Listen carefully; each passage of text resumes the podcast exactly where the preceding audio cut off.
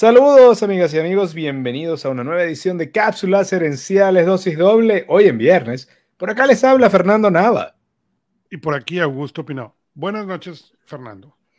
Buenas noches, Augusto. Estoy aquí. Eh, ya ha salido mi segundo round eh, de COVID. Eh, ya, ya, ya, llevo dos, entonces ya, ya soy un conocedor. Bueno, mira, según eso, yo he, tenido, yo he sido muy afortunado, a mí no me ha tocado. Entonces tenemos entre los dos, uno cada uno. La maravillosa ley de los promedios. Bueno, esto es Cápsulas Herenciales Dosis Doble, la evolución de mi podcast y programa de radio Cápsulas Herenciales, en el cual comparto información de 3 a 4 minutos, breves cápsulas de 3 a 4 minutos cada día de lunes a viernes, en temas de gerencia, estrategia, liderazgo, productividad personal y desarrollo personal, entre otros temas. Eh, la, la, idea de este programa nació para ayudar a los amigos emigrantes latinos y luego latinos en general a acceder a información que nos ayude a todos a alcanzar el éxito. De la mano de Augusto, llegamos a el, de nuestro experto tecnológico, llegamos a el podcast y luego a este podcast que es Cápsulas Gerenciales Dosis Doble, donde a, a cuatro manos y, y, dos cabezas y a veces dos cerebros. Eh, Eso solo a veces discutimos el tema, sí, cuando tenemos invitados, eh, discutimos el tema eh, de la semana en profundidad, compartiendo nuestras propias experiencias además. Eh, Augusto, en este momento, este, veo, un, para los que nos siguen, en, los ven los videos en YouTube, pues, veo que el entorno de tu oficina ha cambiado. El entorno de mi oficina ha cambiado, la oficina está oficialmente móvil. Lo que quiere decir nada porque como te mostraba en el pre-show, yo viajo con mi escritorio completo. Mi escritorio es un, tubo con, con, brazos, o sea que yo sigo teniendo mis seis pantallas como si nada, simplemente se mueven. Yo desarmo el escritorio, lo pongo en, un, en una maleta y viaja conmigo junto con todos los electrónicos. Bueno, eh, es, es Augusto en su versión móvil, digamos. Augusto en la versión móvil, correcto. Bueno, el tema de hoy eh, se llama Liderando tu equipo como eh, un director de orquesta. Uh, este es un tema que me pareció muy interesante. Recuerdo que la primera vez que se me ocurrió hablar de esto como metáfora de gerencia fue cuando vi aquel documental em, del sistema de orquestas. Eh, no orquesta de Venezuela sí, no recuerdo en este momento el nombre del, documental, pero era sobre el sistema de orquestas de Venezuela, sobre el maestro Abreu, sobre Gustavo Dudamel, pero sobre todo sobre el sistema, ¿no? Y una de las cosas que ellos mencionaron que me resonó mucho es que al momento de hablar de, de empresas y de gerencia, es muy común que usemos metáforas deportivas. Botarla de honrón, equipo campeón, cuarto bate, etc. Pero el arte, especialmente el arte, eh, las orquestas musicales y el arte de performance de grupo, me parece que tiene igual o tanto o más pertinencia para ser usado como metáfora para el liderazgo y el trabajo en equipo que necesitas dentro de una empresa, especialmente de una empresa moderna. Eh, yo conseguí un artículo que llamaba, eh, bueno, fueron una combinación de artículos, pero el artículo central que más me inspiró también esta, esta conversación decía que los, que los directores de orquesta usaban cuatro principios para liderar a sus músicos. Eh, y esos son visión, roles, coaching y liderazgo visible. Em, en el futuro cercano vamos a hablar también con una directora de orquesta eh, que vive en España y vamos a preguntarle qué, qué de estas herramientas o qué herramientas usa ella cuando quiere sacar lo mejor de los músicos. Pero insisto, me parece una metáfora muy interesante porque, y como lo decían en el documental, cuando una orquesta está ensayando, no está ensayando contra otra orquesta. No está ensayando con, incluso cuando es para un concurso, no está ensayando con la visión de tengo que derrotar a aquella orquesta, sino está ensayando con la misión de necesito hacer la mejor versión de esta pieza posible. Y eso es lo que me parece interesante porque cuando hablamos de deporte y usamos solamente la metáfora deportiva en el mundo empresarial, nos centramos en la parte de la competencia. Y la realidad es que un equipo malo le puede ganar a un equipo peor y eso no hace que el equipo sea menos malo. Entonces me parece, me parece que es interesante. Eh, no, no estoy en contra de usar el deporte, pero creo que también hay que usar el arte como una referencia eh, para, el, para, el, para el mundo gerencial. y esa parte es em, bien, bien interesante porque, como tú dices, cuando la, la metáfora se fundamenta en la competencia, todo se fundamenta en la competencia, y, y no necesariamente es así. Yo recuerdo cuando nosotros definimos quién era a quién estábamos buscando que fuera el target market de este show. Y quiénes eran las personas con las que queríamos trabajar. Y esa era una de las cosas más sanas que, que, nosotros pudimos hacer. Y en un momento que estábamos teniendo un problema de sketch así como el de ayer, ¿ok? Eh, yo dije, pero espérate, y esto, y tú me recordaste a mí, porque son cosas que te tienen que recordar. No, no, no, espérate. Eh, si eso es, este es nuestro target market. Si eso no es así, entonces tenemos que cambiarlo. Claro, y, es lo que hemos hablado a veces cuando si hay un desperfecto en el sonido, si hay algún, ah, algún problema, o si no, o, si no pudiésemos ser vulnerables y asumir nuestros errores al aire, eh, entonces pues esa no es la audiencia correcta. Eh, y, y, de nuevo, el arte, a mí lo que me parece fascinante es, eh, es que en el deporte, y a mí me encanta el deporte, y me encanta el deporte en equipo, soy un gran fanático del básquetbol y del, fútbol, eh, fútbol y del fútbol americano. Eh, pero la diferencia para mí es esta. En el deporte tú estás buscando trabajar juntos para derrotar al otro. Lo cual quiere decir que hay un nivel, hay un tope que vas a alcanzar, que es el que sea suficiente para derrotar al otro.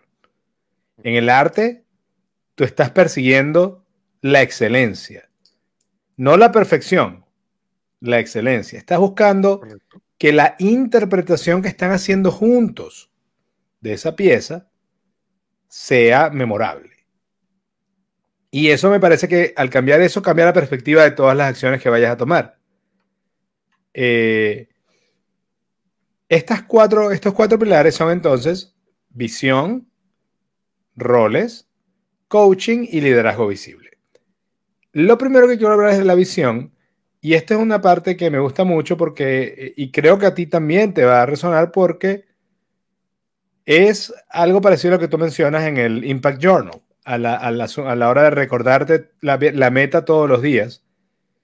Eso para mí tiene que ver con la visión, y creo, y creo, insisto, esto en base a lo que he leído, pero yo no soy director de orquesta, pero mi impresión es que el director de orquesta tiene una visión de cómo quiere que suene la pieza y que cómo quiere que suene el concierto en su totalidad. Esa visión que está en la mente del director, si, si te pones a ver, no hay una manera fácil de exteriorizarla, excepto ayudando a que todo el mundo llegue al, nivel que debe llegar la noche del concierto. Pero esa visión, el director no les puede decir sencillamente, aquí están las partituras. Eso es parte de, pero eso no es el todo, porque si no, pues no haría falta el director. pero el director necesita tener la habilidad de tener una visión clara, y comunicarla con frecuencia a, eh, a sus músicos. Y yo hablaba, hoy hablaba con unos colegas también de ese mismo tema, ¿no? Y yo decía muchas veces, eh, eh, una de las ventajas cuando uno está en gerencia media es que puedes ver los dos mundos. Ves el mundo del alto gerente y ves el mundo del empleado. Y es mi impresión, y corrígeme tú que has trabajado con más altos gerentes que yo, que el alto gerente, el gerente de, el, alto gerente tiene la impresión de que porque compartieron su visión una vez o pidieron el cambio en un procedimiento una vez, eso quiere decir que va a ocurrir. Y yo normalmente le, y yo le recuerdo normalmente, ya va, yo te recomiendo que calcules 80. Después de 80 veces que hayas recordado la tarea, ok, tienes derecho a molestarte. Pero las primeras 79, no. Y, el equivalente en la orquesta sería, imagínate si el director le manda la partitura a todo el mundo, va el primer día de los ensayos y no va más hasta el día del concierto. No creo que quede muy bien esa, esa ejecución musical. No, de hecho no, de hecho no, pero fíjate, tú dices algo muy interesante, ¿no? Porque volvemos a lo mismo, volvemos al liderazgo. Si tú has tenido, la gente que nos escucha ha tenido la oportunidad de ver una orquesta en vivo, o de ver una, interpretación. El director de orquesta, cuando va a empezar la obra, es el último que llega. ¿okay? Con lo cual lo podemos ver, interpretar de, ah, bueno, ok, o sea, tú me estás diciendo que el director de orquesta llega de último y ya tiene todo preparado y nada más bien ejecuta. Sí, técnicamente eso es correcto. Okay. El primer violín es el que entona, el primer violín es el que prepara las cosas, ya la gente está sentada. Entonces, pareciera que el trabajo, entre comillas, fácil es el de ese líder. Okay. Que simplemente llega ahora y a decirles, ok, tic, tic, tic, tic, y vamos a arrancar, ¿no? Como, como Mickey Mouse y, fantasías, ¿no? Eh, pero no es así. Ese, ese director de orquesta tiene que tener la capacidad de poder escuchar a la orquesta y saber qué instrumento está afinado, qué instrumento está a destiempo, qué instrumento no está funcionando adecuado, mientras tiene toda la orquesta en funcionamiento. Porque a medida que va sonando la... En práctica él puede parar, pero una vez que arranca la orquesta, él no puede decir, eh, un momento, la, la, trompeta allá atrás no está sonando adecuado.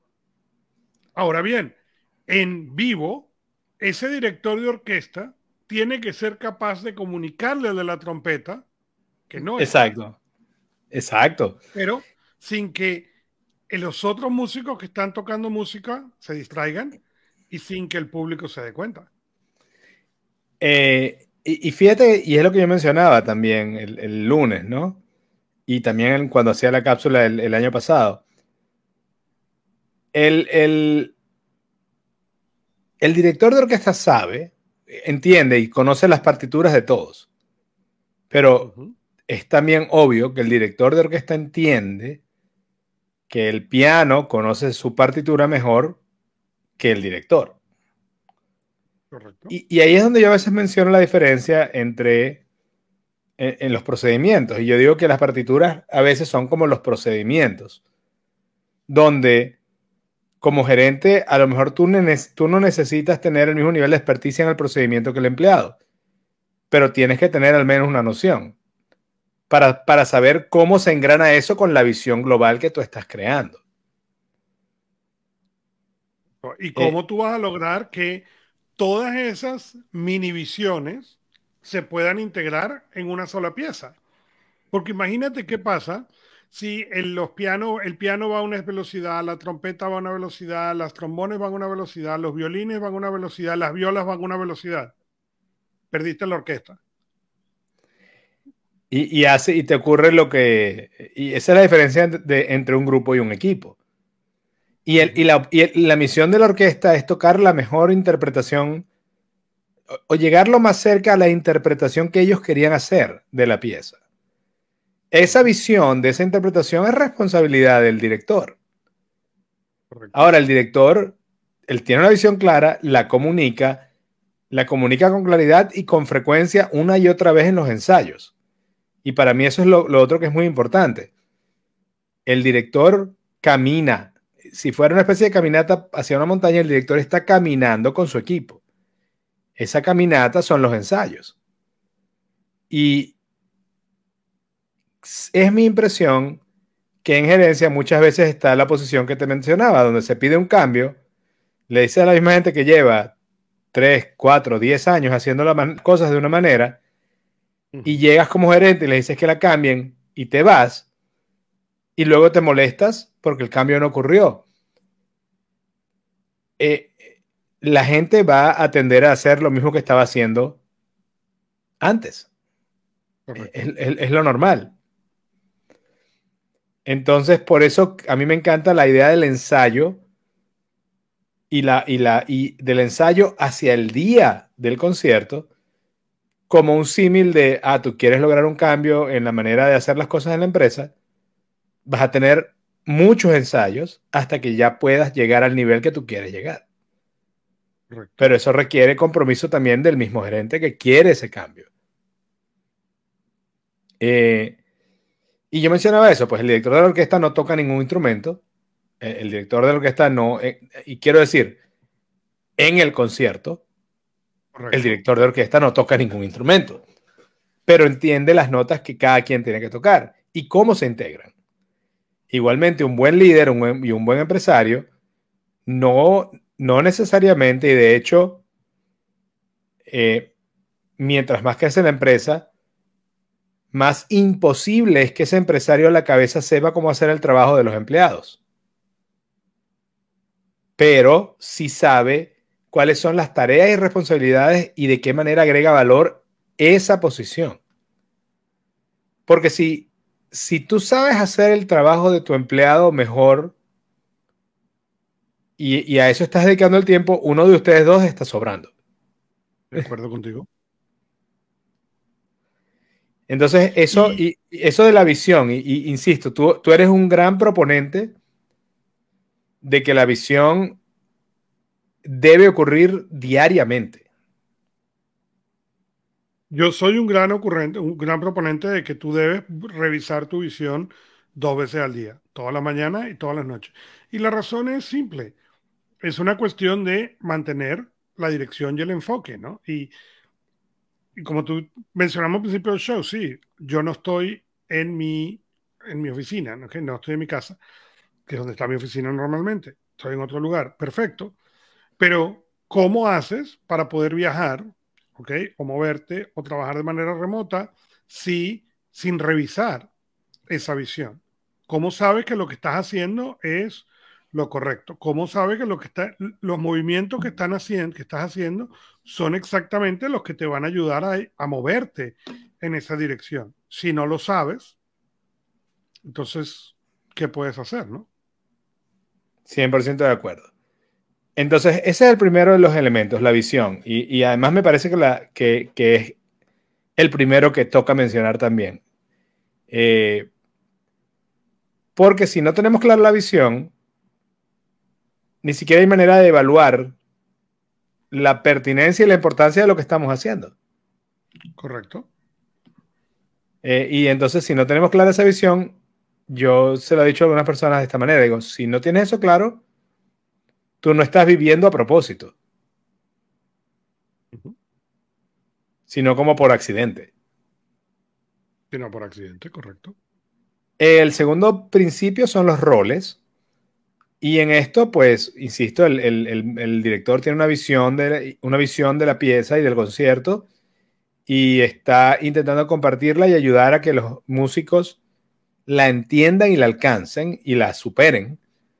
Eh, pero para eso el director está claro eh, en que él no va a tocar ningún instrumento. Correcto. Y él no va, y el director tampoco normalmente va a decirle cómo tocar el instrumento al músico. Vamos a hablar de, quizás de tiempo, de volumen, de, de, velocidad, pero a la hora de, técnica, digitación y similares, el director, eh, eh, el músico, cuando el músico ya está ahí a ese nivel, se asume que el director no, va a estar en el rol de estarle diciendo cómo hacerlo.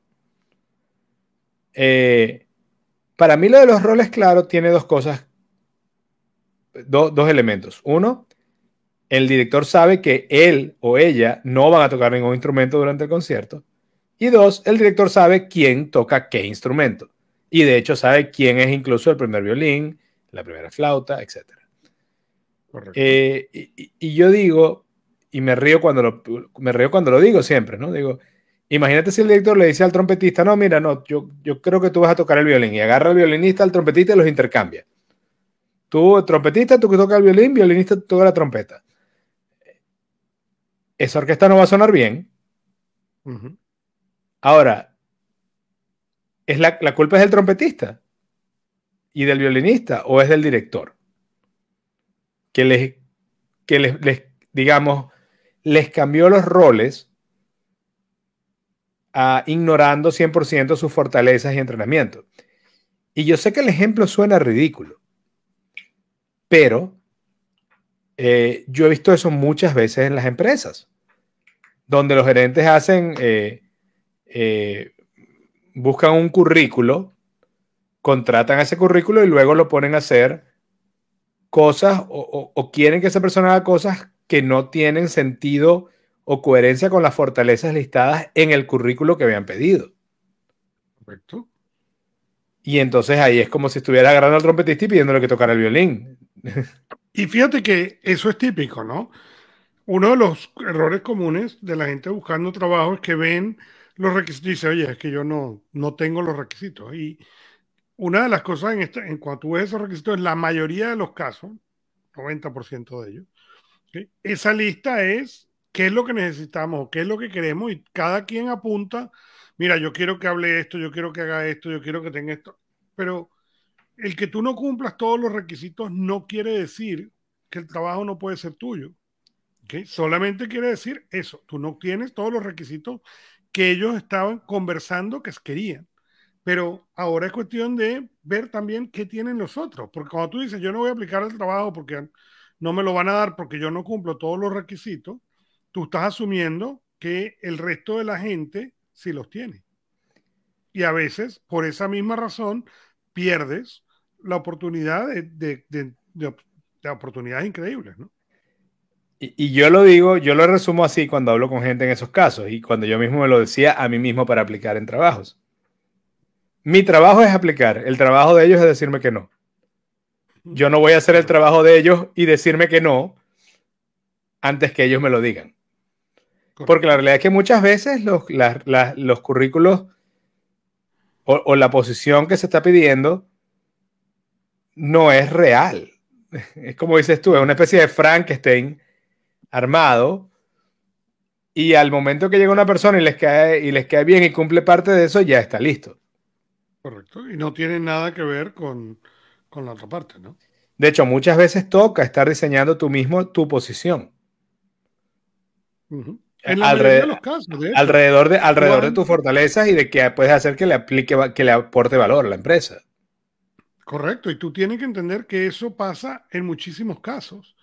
O sea, tú vas a, vas a entrar a este, a este rol y tienes que empezar a modificarlo para que funcione en base a lo que son tus habilidades. Correcto. Eh, otra cosa que me parece muy interesante del director de orquesta como referente o metáfora del gerente o del líder es la delegación. Porque el director de orquesta, insisto, no toca los instrumentos y su labor es escoger músicos que toquen esos instrumentos mejor que él o que ella, ayudarlos a trabajar en equipo y lograr y guiarlos a lograr algo que no habían podido que no podían lograr por separado. Correcto. Eh, pero e, eso es algo que hemos oído hablar a muchos grandes empresarios que dicen, yo voy a buscar a alguien que sepa más que yo de eso y yo quiero que ese sea mi empleado. También he visto mucho lo opuesto, del, gerente que no quiere contratar a nadie que sepa más que ellos. Y entonces ese gerente de facto se vuelve el, techo, el tope de esa organización. Fíjate, eso es un problema, ¿no? Porque tú quieres, ¿cuál es el objetivo de la contratación? ¿No? Y tú puedes decir, ¿sabes qué? Yo no estoy interesado en la orquesta. Yo voy a ser el hombre orquesta. Y podemos encontrar videos en el cual tú consigues al hombre orquesta. Toca seis, siete instrumentos al mismo tiempo. Y hace una orquesta. Ese es un tipo de director de orquesta. Él no quiere que nadie toque mejor que él, entonces él carga todos los instrumentos encima y ese es un funcionamiento. Y como líder, uno tiene que entender qué tipo de director quiere ser. Yo quiero ser ese director de orquesta. Yo quiero ser el director de orquesta que está involucrado, porque cuando tú piensas ya no en una orquesta, sino en un cuarteto, alguno de esos cuatro tiene que dirigir a los otros tres, tiene que marcar el ritmo, tiene que marcar la pauta. Está bien. En ese caso, como, como líder, tú te sientas igual al mismo nivel de tu equipo y tú mantienes la dirección y el ritmo. O tú quieres poder ir al concepto del dirección de orquesta. ¿Ok?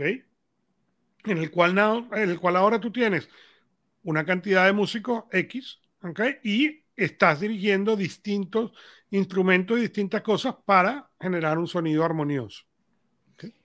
¿Cuál es y qué es lo que tú estás buscando como líder? Eh, correcto, según la situación en la que estés. Y, para mí es, eh, o digamos lo interesante, es si tú no, si, yo entiendo cuál es el temor de muchos gerentes de buscar a alguien que sepa más que ellos de cualquier área que ellos tengan que manejar. Tiene que ver con una sensación de, entonces no tengo el mismo poder o no lo puedo controlar. Correcto. Pero ahí estás teniendo una noción donde el equipo está creciendo gracias a tu control.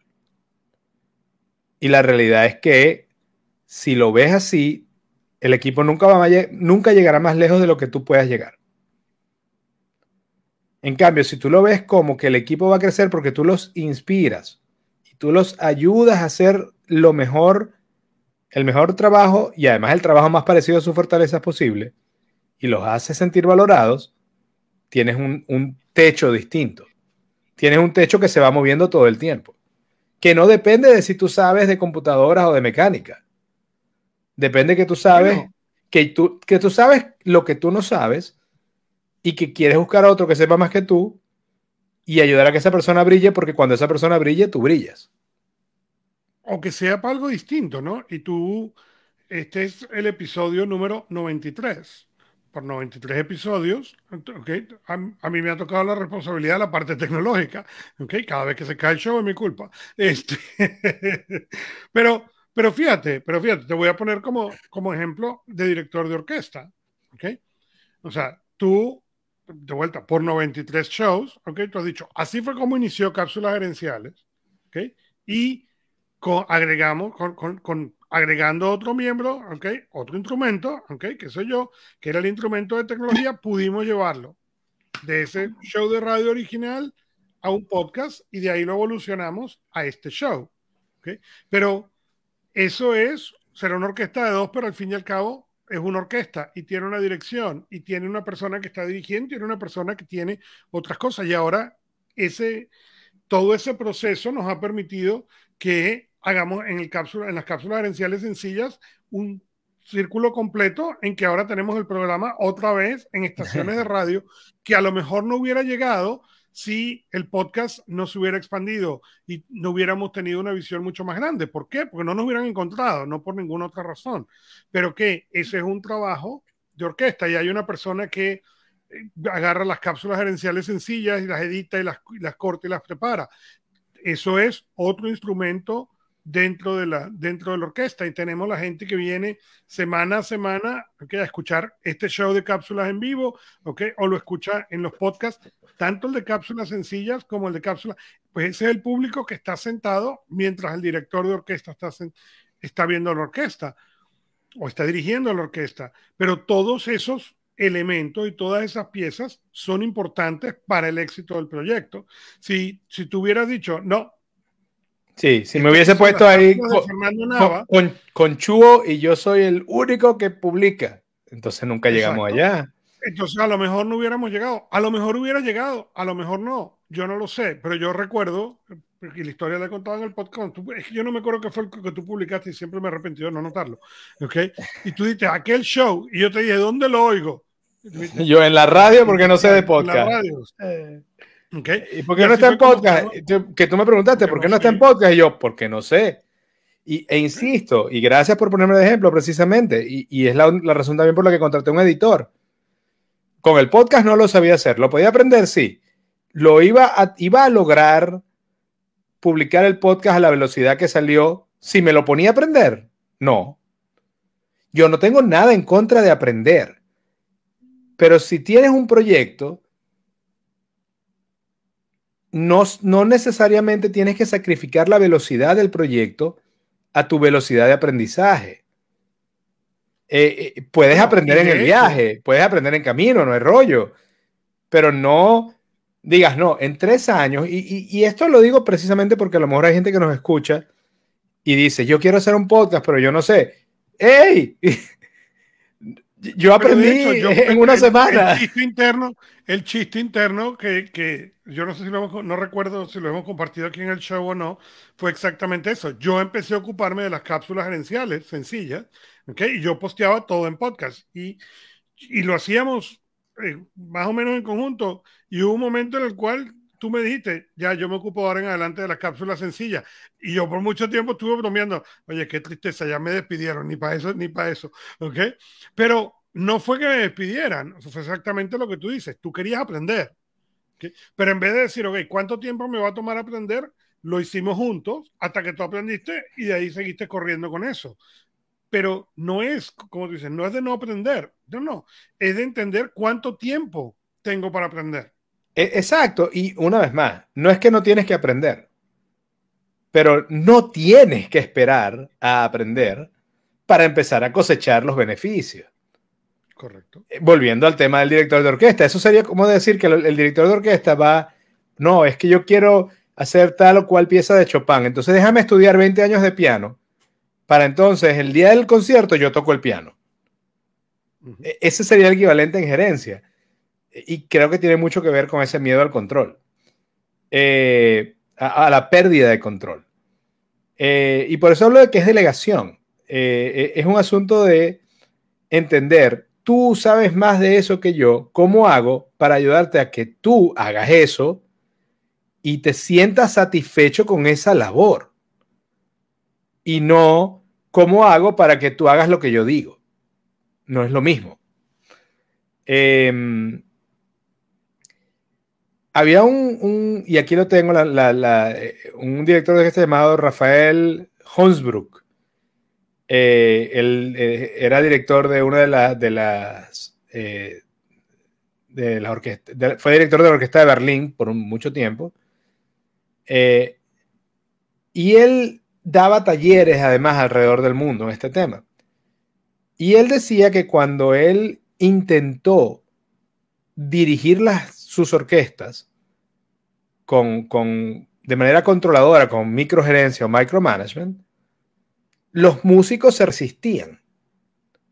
Y entonces eh, eh, no daban, eh, porque se resistían a ese intento de control de alguien que no tenía el mismo la misma calidad que ellos en cada uno de sus instrumentos, ellos se resistían. En cambio, cuando se concentró en la música solamente, pero no en los músicos, eh, los músicos no se sentían controlados, pero se sentían desconectados de él. Y entonces, eventualmente, él, eh, eh, ellos sentían, no, está haciendo la pieza para su placer individual. Cuando él involucró a los músicos y, esa es la, la palabra clave, los, cuando los involucró en esa construcción de la visión de cómo iba a ser el concierto, los músicos sentían, ah, esto que yo voy a hacer, ni es exactamente lo que él me pide, ni es eh, eh, algo alejado, no, es, hay una visión que yo ayudo a construir. Y la otra vez dando un, un, taller de, de comunicación política, yo decía, yo le decía a alguien, involucrar es más poderoso que convencer. Porque mientras convences, todavía el locus de, el locus de control está viniendo desde, tú, como de tú como que lo influyes. Cuando involucras, ya la persona está animada por sí misma. Y eso me parece también un, tema muy interesante en esto de, de, las orquestas. Y lo he visto con, con, con equipos, con, cuando tienes equipos que, donde, donde la gente es muy talentosa, pero no hay ese espacio para involucrarse y tener pertenencia sobre la meta, el rendimiento, la productividad baja. Pero inclusive, fíjate, fíjate, y a lo mejor esto deberíamos decir un poquito más adelante, pero ¿qué pasa cuando se acaba la pieza? ¿Ok? Se termina, está la sinfonía o la pieza o lo que sea. La primera reacción del líder, ¿cuál es? Porque en el momento que se acaba la, se acaba la pieza, o que se acaba la sinfonía o lo que sea, ¿qué es lo que sucede? El público se levanta y aplaude. Normalmente es lo que sucede. ¿Y cuál es la primera reacción del director? El líder, de vuelta, porque el símil es el líder. ¿Qué pasa cuando llega ese comentario de se hace la venta o viene el comentario positivo del cliente? ¿Cuál es la reacción de ese director de orquesta? No es decir, aquí fui yo. Gracias, no, aquí yo. No, no, no. Lo primero que hace, él da las gracias, pero lo, siguiente que hace es dar las gracias. Se, se voltea, claro. Y, y, sí, de hecho. Entiende, ese director entiende que no es el trabajo que él hizo, sino es el trabajo que todos hicieron. E, fue su. Es muy curioso porque no fue un trabajo, fue una responsabilidad. Para, eh, mejor dicho, no. Sí, fue un trabajo para el director, pero no es un logro del director. Es un privilegio del director. Poder sentirse y cosechar, oye, logré ayudar a que esta gente encontrara cada quien su magia, integrarla, la transmitieran y todos salimos ganando. Eh, es una posición muy bonita. Eh, pero sí, de hecho, ahorita lo vamos a comentar. Voy a hablar primero del coaching y el feedback, eh, porque el coaching y el feedback positivo, y, y esto lo hemos dicho antes, el ensayo es para ayudar a que todo salga bien. Ahora, yo sospecho que si tú eres un músico de alta calidad en una orquesta, tú no te vas a andar calando gritos del director. Y creo que lo mismo ocurre en muchas empresas. Si tú eres un empleado valioso que puede fácilmente conseguir trabajo en la competencia y el líder empieza a tener una, una comunicación constante negativa, empiezas a buscar, empiezas a mirar para los lados, empiezas a buscar otras opciones. Entonces, no es solamente que hay un coaching, tiene, que ser tiene que ser una cosa constructiva. Constructiva no, y constructiva no significa decirte que estás haciéndolo todo bien, pero significa que cuando estás haciendo algo mal, yo te voy a recordar con, eh, con humanidad, uno, cuál es el error, dos, cuál es la visión, y tres, que yo confío en ti y que yo veo en ti el, nivel profesional y la habilidad para hacerlo de esa manera. Eso no es lo que normalmente ocurre. No, no, de acuerdo. Normalmente es, ¿por qué no lo haces así si ya yo te dije que lo habías hecho, que, lo hicieras así? Y, normalmente es donde yo vuelvo, sí, pero la partitura se la cambiaste y ya, ya tenían una partitura aprendida y ahora les estás pidiendo que lo hagan de otra manera. Va a tomar tiempo. Y fíjate, y, se vuelve importante porque, como tú dices, lo que tú ves en, muchas empresas, esas estrellas, ¿ok?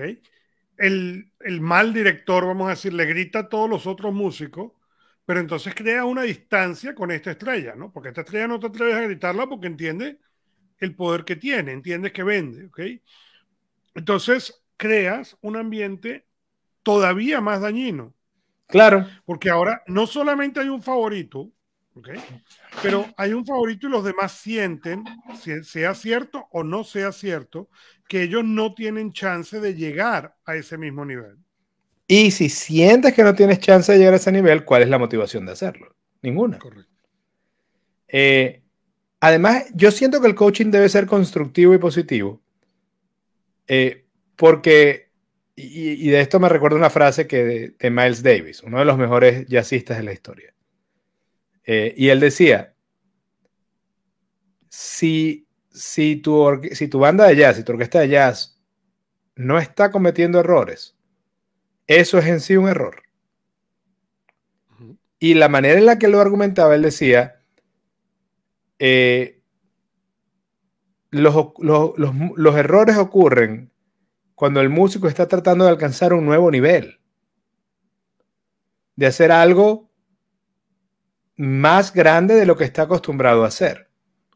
Ahí es cuando ocurre el error. Y entonces él decía, si no estamos tocando esos niveles, si no hay errores, quiere decir que no estamos creciendo. Eh, y, yo entiendo, en el caso de la empresa tú puedes tener errores porque cambió el procedimiento o porque la persona está creciendo o porque hay una falta de atención o de motivación de parte del empleado. Y hay algo que yo he tenido que decirle varias veces a gerentes porque yo sé que es así, pero es que todo lo que tú dices siempre es que es la culpa del jefe o del gerente. Y digo, no, no es que es culpa del jefe o del gerente. Eh, la, culpa, la culpa puede ser repartida. La responsabilidad es tuya. es decir, e, el que metió la pata es el otro, pero el que, el que es responsable de cómo salga eso eres tú. Y si eso no te gusta, esa es una verdad del liderazgo. Si eso no te gusta, a lo mejor el liderazgo no es lo tuyo, pero eh, eh, es así. Em, y lo mismo para mí debe ser un buen gerente, que es un coaching constante para ayudar a ese empleado a alcanzar y superar su potencial. Y teniendo claro que muchas veces eso quiere decir que ese empleado va a saber hacer algo mejor que tú. Y que incluso eso quiere decir que ese empleado ahora tiene más opciones fuera de la empresa. Pero ¿cuál es la otra opción? Tener un equipo mediocre. Correcto. Porque tienes miedo de que se vayan. Si tienes un si tú logras crear un equipo de gente tan buena que se termina yendo, tu empresa es atractiva para gente que quiere, que ha visto que eso ocurre. Esa es, esa es mi opinión. Y y en cambio, al revés, si tú lo que quieres es tener gente que se quede ahí para siempre por miedo, ¿cómo pretendes avanzar a la velocidad que te exige la, empresa moderna en los cambios?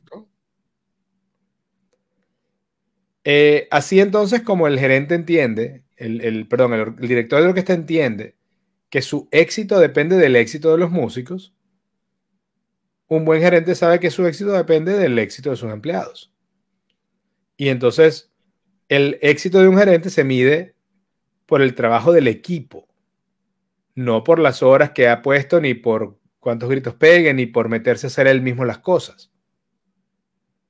Es, se mide en base, y de hecho yo soy de los que piensan que si como líder o como gerente, tú constantemente, para que salgan las cosas bien, tienes que estar involucrado, pues la verdad es que tú no eres no está ni siendo ni líder ni gerente. Correcto. Ni líder ni gerente. Y por último, el, liderazgo visible. Y de esto hablamos que el director de orquesta normalmente está parado en un pequeño podio. No es para. No es una cuestión de caché. Es de visibilidad. Es para que todos los músicos lo puedan ver. Eh, y yo menciono, cuando hablo de esa cápsula, que un buen gerente hace algo similar. Está disponible para su equipo y comunica su visión con frecuencia y le recuerda a los miembros del equipo cómo pueden ayudar a lograr esa visión. En cambio, un, jefe ineficiente se encierra, sale, da un grito de cuál es la visión, se vuelve a encerrar por dos meses y a los dos meses sale a regañar a la gente porque no hicieron la visión que él les dijo 60 días atrás. Eh, y, eso termina generando un ambiente negativo, porque ¿cómo vas a querer hacer tu mejor esfuerzo si la visión es espasmódica, no recordada, no es vendida y no te involucran? Eh, además, el, director de orquesta tiene un liderazgo visible, pero también constante. el director no se va a media pieza a buscar cotufas y refrescos y se devuelve a ver cómo la orquesta. El director está ahí todo el tiempo haciendo algo. Y lo mismo hace un buen líder. Está constantemente liderando a su equipo. Eh, y eh, yo creo que muchas veces el líder, el gerente o el jefe no entiende que esté o no esté ahí, siempre está liderando. Solo que, o mejor dicho, siempre está comunicando, siempre está dando un, mensaje y un ejemplo, esté o no esté. Si no está, el ejemplo es, o el, el mensaje es, yo vengo cada dos meses o yo vengo cada mes, te digo lo que me importa, pero de resto no te, no te haz lo que tú crees que es importante para ti. Y eso es lo que va a seguir haciendo el empleado. Y es para mí la diferencia entre el líder que camina con el empleado a la cima de la montaña versus el líder que se lanza en paracaídas, llega allá arriba y de arriba los espera y les pregunta por qué se tardaron tanto. Correcto. Y, pero fíjate, pero ese no es el líder. Ese que llega hasta allá arriba, ¿ok? Y espera a que la gente sube y les pregunta si tardaron tanto. Ese no es el líder en realidad. No, correcto, correcto. Em, y para mí, otro, otro símil muy interesante del director de orquesta y el, y el, líder empresarial es que el, director de orquesta está de espalda al público. El director y esto no quiere decir que al director no le interese la audiencia o el público. No, no. Sino que el director entiende, para complacer a ese público, yo tengo que prestarle atención a mis músicos. Si, si fuera acerca del director, el director se voltea y se pone a mirar al público, pero no. El director está consciente. La, la, la misión, la alegría y la emoción de ese público depende que, en que yo ayude a, mis músicos a llegar allá. Correcto. Y, y para mí lo mismo hace el, el, el, líder empresarial. El líder empresarial entiende que el, nivel de servicio y de calidad de la empresa, especialmente a, cierto nivel, no lo logras en tu contacto con el cliente, sino en tu contacto con el empleado. Como Simon, eh, Simon Sinek decía muchas veces, él dice, ¿no? cuando le pregunto a los gerentes de grandes empresas, ¿cuál es tu, cuál es tu, tu foco? No, mi foco es el cliente. Mentira, tú no ves un cliente hace cinco años. ¿Cuándo fue la última vez que tú hablaste con un cliente? Si tienes cuatro o cinco mandos medios por abajo. Bueno, y yo cuento, y yo cuento y entiendo que yo estoy involucrado como, como coach de Nosby, pero una de las razones por las cuales yo trabajo con compañías en la implementación de Nosby en el entrenamiento de Nosby es exactamente esa. ¿Okay? Cuando, cuando tú entiendes que cualquier cliente de Nosby tenga una licencia o cinco mil, ¿okay? Tiene la posibilidad de llegar al calendario del CEO y bloquear tiempo en su calendario para hablar con el CEO, tú entiendes que está trabajando con una organización diferente. Porque no es, si a mí me gusta, no es que, que Michael Lewinsky dice a mí me gusta hablar con el cliente. No, no, no, no. Existe la manera fácil para ese cliente llegar a él. No es secreto, no es difícil, no tiene que tener 200 licencias, no tiene que ser el, handshake secreto. No, no. Puedes ir directamente y hacerlo. Exacto. y es el, y es la excepción. Eh, Correcto. Y yo lo entiendo. El, el, líder gerente de una empresa grande tiene cada vez más demanda sobre su tiempo. Pero también eso quiere decir, más tienes que entender que como tú atiendas a tu gente, tu gente va a atender al, cliente. Y es donde yo, ah, hay momentos donde me, siempre me parece muy confuso cuando veo a un, a un gerente que está tratando de, que maltrata al equipo persiguiendo que el equipo atienda bien al cliente. Y, esa matemática humana a mí no me da. Y que no entiende. Mira, yo, yo, yo empecé mi, mi, como lo he compartido aquí en el show, mi, mi vida en, en venta. ¿okay? Y yo siempre decía, la mayoría de los dueños de empresas no entienden qué pasa cuando el empleado, cuando el vendedor se va. El vendedor malo importa o importa menos. El vendedor bueno, esos clientes no le pertenecen a la empresa le pertenecen al vendedor. Y ese vendedor bueno, tú corres el riesgo de que se vaya, especialmente si se va algo similar con todos esos clientes. Y no porque el vendedor está queriéndose robar los clientes, no, no, no, no, no. Es porque ese cliente no le pertenece a la empresa, le pertenece al vendedor. Normalmente el que le ha dado servicio, el que lo ha atendido, el que se ha ocupado de él, es el vendedor, no la compañía. Y, de nuevo, eh, había una frase de Simon Sinek que decía, 100% de los clientes son gente. Eh, y él decía algo así como que tú le compras a la gente, tú no le compras a una empresa normalmente. Le compras a la gente. por supuesto, tú tienes negocios como eh, empresas como Amazon o como donde tú estás comprando, pero en el B2B, en el business to business, que son los negocios más grandes, tú estás comprando el servicio que está dando un ser humano. y si ese ser humano se va, ahora tu, tu, pregunta es, y entonces, a, cuenta de que sigo comprando contigo. Pero fíjate, no es, lo que tú dices es cierto y no es cierto. Es cierto que Amazon ha despersonalizado ese servicio. Pero hay una cantidad de cosas que tú esperas por haberle comprado a Amazon. Bueno, y tú ves cómo están los reviews, de una vez te preguntan cómo te fue. Exacto, a pesar de todo eso, hay un, hay un esfuerzo del vendedor de personalizar. Correcto, que no existe en la gran mayoría de las otras opciones que tú compras en línea. ¿okay? No hay tal cosa. ¿okay? No solamente eso, tú tienes un problema ¿okay? y tú llamas a Amazon, ¿okay? si el problema es razonable, ¿okay? te lo van a resolver.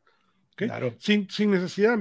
Eh, me ha pasado yo me acuerdo hace muchos años, estaba mi hija pequeña y eh, ella tenía un, un Jesse de eh, Toy Story, ¿ok? Del el muñequito, y se le cayó la cabeza. ¿okay? No por nada, no era un problema con el muñeco, era que esa la cosa iba con ella para todos lados. Yo me metí en Amazon y compré una Jessie nueva y decía que llegaba al día siguiente. No llegó. Que Yo pagué extra por el shipping, no llegó. Entonces llamé a Amazon. ¿okay? Y cuando llamé, eh, la persona de Amazon me dice, mire, aquí el carrier dice que hay nieve le digo, oiga, yo vivo en California, yo no sé, en, en, Los en Bakersfield, California, no hay nieve. ¿okay? Y la mujer me escuchó y me dijo, ¿le puedo pedir por favor que espere un momento? Claro. Okay. Me puso en 30 segundos, o lo que fuera, y cuando volvió me dijo, mire, ya le, ya le reintegramos la compra y además el muñeco sale gratis. ¿okay? Pero esas son las cosas que, aunque tú no estás vendiendo o comprándole directamente a Fernando, Amazon se ha dedicado y ha puesto una cantidad de esfuerzo significativo en que ese soporte sea humano. Sea gente. ¿Cómo ellos le van a facilitar? Tú vas a retrasar algo a Amazon y ahora están llegando al punto en el cual no quieren ni que lo empaque. ¿ok? Llévalo directamente a la tienda de Whole Foods que nosotros somos y ahí te lo voy a escanear. No me lo tienes que empacar, no me lo tienes. Ellos se han dedicado en invertir una cantidad de recursos en hacer ese proceso lo más fácil, lo más simple, ¿ok? Para el cliente. Entonces es cierto, ellos han logrado despersonalizarlo hasta cierto punto, pero en, del otro lado de esa moneda han sobrecompensado para que tú como cliente compres ahí. No solamente eso, cuando tú no compras ahí, dices, ahora voy a irle a comprar a la competencia, ¿ok? Y el problema es que la diferencia es tan abismal que termina comprando en Amazon. Claro. Pero, y, ahorita lo que hablábamos del, business to business también. Augusto, digamos, ¿no? no la posesión, pero ¿qué es lo más valioso para uno como padre? Los hijos. Ok. Al momento de buscar una, niñera, eh, ¿qué hacemos todos? Si, si yo te doy dos opciones, una opción es una niñera con tres grados de psicología, y, una maestría en Harvard, pero tú no la conoces y no sabes quién es. O una, la hija de un amigo tuyo que tiene 14, pero es la hija de tu amigo. Tú vas a escoger a la persona que viene recomendada por alguien a quien tú aprecias. Eso es correcto. Y eso es con tus propios hijos. Y es lo que yo digo, lo que por eso es que estoy tan de acuerdo cuando tú dices que cuando se va el vendedor, sobre todo en áreas donde hay competencia alta y hay múltiples marcas, lo que estás perdiendo puede ser muy grande. Muy grande. Eh, y por último, mencionaba lo que tú decías, que cuando el, termina el, plan plan, termina el concierto, el director se voltea, por supuesto, y, toma la venia y, acepta ese aplauso, pero inmediatamente se gira y aplaude y pide que y dirige el aplauso a los músicos. Correcto. El director de orquesta no ignora a los músicos y se trata de llevar el crédito, sino que quiere de corazón que ese equipo reciba la ovación del público, el crédito por ese trabajo bien hecho. Igual lo hace un buen gerente que le da el crédito a su equipo eh, cuando logran una meta y les recuerda que sin ellos no habría sido posible.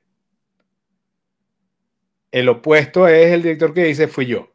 Yo lo logré, yo lo hice, yo, yo. Y el problema cuando, cuando se alcanza la meta y el director se lleva el, y, el, y, el, y el jefe se lleva el crédito es que la siguiente vez que quieras llevar a la gente, pedirle a la gente que alcance una meta, no, te no van a decir, ¿para qué? Si al final vas el único que va a cobrar eres tú. Bueno, y eso es una cosa que, estamos viendo y que ha cambiado. Fíjate que bien interesante, ¿no? Cuando, al menos voy a hablar de la realidad americana, ¿no? Eh, cuando empezó la pandemia, que cerraron todo, que se fueron, que empezó este gran ajuste dentro de las empresas. Fíjate que dos años después, todavía los restaurantes no han logrado traer de vuelta la, cantidad de servicios, la cantidad de meseros, cocineros, etcétera, que tenían. ¿Por qué? Porque el problema estaba en que la mayoría de esas posiciones eran posiciones mal pagadas y maltratadas. Entonces, al entrar la pandemia, esta gente consiguió una solución en la cual o le pagan igual o le pagan mejor y los trata mejor. Y no han vuelto. Y hay una cantidad de empresas en crisis. Eh, y, hay, no. y hay siempre la gente diciendo, es que, es que esta generación no quiere trabajar. Yo vi un, alguien hizo un tweet donde puso al lado la década y un recorte del artículo de prensa diciendo prácticamente lo mismo. En el 1920, en el 1930, en el 1900, hacía tal. No, es que esta generación ya nadie quiere trabajar. No, hay. A la gente, cuando la gente se da cuenta, ya va, pero si este era un trabajo abusivo y mal pagado, ¿cómo te vas a asombrar de que no, de que sea, te cueste? Eso. Estamos viniendo una transición en la cual las generaciones que están entrando a trabajar tienen unos valores distintos a los valores que teníamos nosotros y a los valores que tenía mis padres. También es una realidad mundial diferente y eso hay que entenderlo. Claro. Pero ¿qué pasa? Eso quiere decir que hay gente que simplemente no está interesada en ese tipo de ajustes, no están interesados en ese tipo de trabajo. y lo ves no solamente a nivel de, servicio de restaurante, lo ves igual a nivel empresarial, donde los puestos están tardando meses en llenarse porque simplemente la gente no está interesada en eso.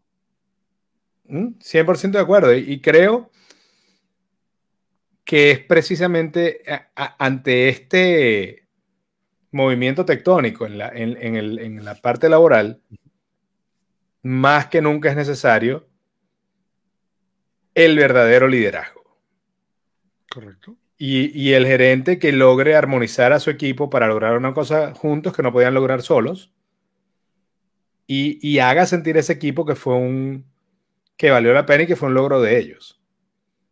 Y no eh, qué bueno que trabajaron, ahora voy yo y me llevo yo todos los créditos, todo el crédito.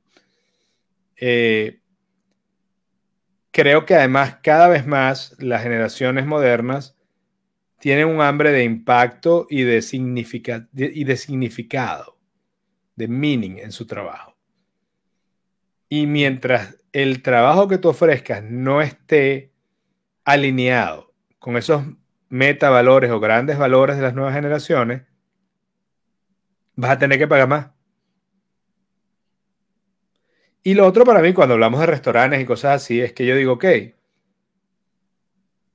si tu restaurante en su estructura de negocio, subirle 20 o 25% del sueldo al, al, mesonero, hace que tu restaurante quiebre, entonces el problema no es el mesonero, el problema era tu modelo de negocio. Porque me, estarías, me estás diciendo entonces que había una fragilidad absoluta en tu estructura de costos y, precios. Pero no creo que sea así. Yo creo, cuando yo saco la cuenta, especialmente en sitios pequeños, y digo, ok, si tú tienes que elevar el sueldo para mantener a los mejores, y sacas la cuenta, ah, eso quiere decir a lo mejor 200, 300, 500 dólares más al mes en total. Si ese es el caso, ¿qué estaba ocurriendo en tu modelo de negocios que esa diferencia ya te destruye? Porque no va a cambiar, ¿no? No creo, es decir, sí, estamos empezando una nueva recesión.